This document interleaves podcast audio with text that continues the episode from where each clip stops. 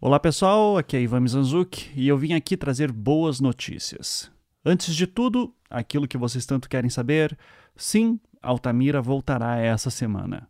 Quinta-feira, dia 3 de novembro, publicaremos o 17º episódio dessa temporada. Deu bastante trabalho, então não deixem de conferir.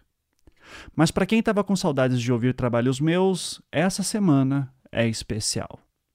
Além do retorno de Altamira, estrearão dois novos podcasts produzidos pelo Globoplay.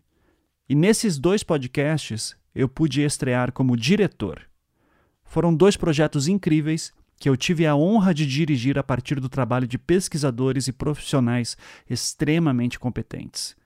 Um deles será revelado no decorrer dessa semana, mas o outro eu já vou falar agora. Ele se chama Contra-Ataque e foi produzido pelos jornalistas Marcel Tito e Breno Costa. O Breno, por sinal, também assumiu o posto de apresentador neste podcast. Os dois jornalistas trabalham no GE Globo e são apaixonados pela história do futebol. Eu não quero dar muito spoiler sobre a proposta do podcast, então eu vou tocar agora o trailer aqui para vocês conferirem. Nos últimos anos, o Brasil entrou numa escalada de autoritarismo em que parte da sociedade levanta bandeiras antidemocráticas, em que parte da sociedade quer a volta da ditadura militar.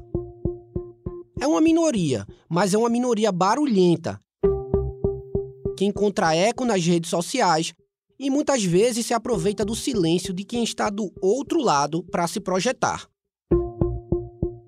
Um silêncio que me incomoda cada vez mais um silêncio que passa por vários campos. Um deles, o futebol. Aliás, no futebol ele parece ser ainda maior. E aí me veio o questionamento. Com algumas exceções, por que as vozes do futebol brasileiro, jogadores, técnicos, dirigentes, tantas personalidades não usam do alcance público que têm para se posicionar contra o autoritarismo? Qual a razão desse silêncio?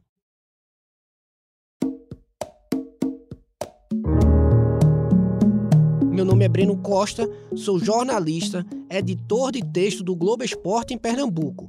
Trabalho com jornalismo esportivo há 14 anos e tentei encontrar resposta para essa pergunta nos últimos meses. Mas para isso, decidi fazer o caminho contrário ao de quem se calou e fui atrás de histórias de pessoas ligadas ao futebol que se insurgiram contra esse autoritarismo, romperam o silêncio.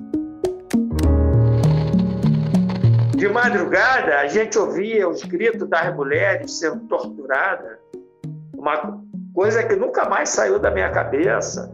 Isso é um atraso de vida, isso é terrorismo. Ditadura é terrorismo. O futebol é o que nós temos de mais político no país a ditadura estava aqui no Brasil, até hoje estava meia ditadura, né? Eu costumo chamar de presidente da República os que foram eleitos, não os usurpadores do poder.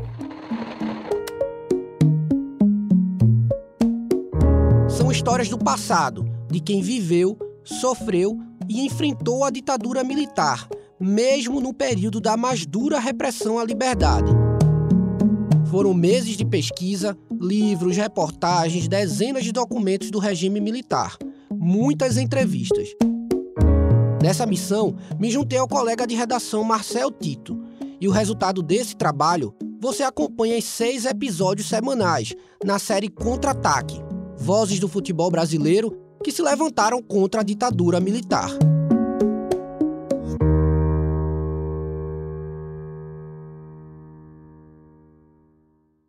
Os dois primeiros episódios de Contra-Ataque já estão disponíveis no Globoplay e no site do GE Globo.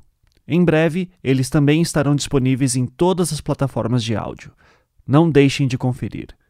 E lembrando, quinta-feira voltamos com Altamira. E ainda essa semana eu conto a outra novidade que eu tenho para vocês. Até logo.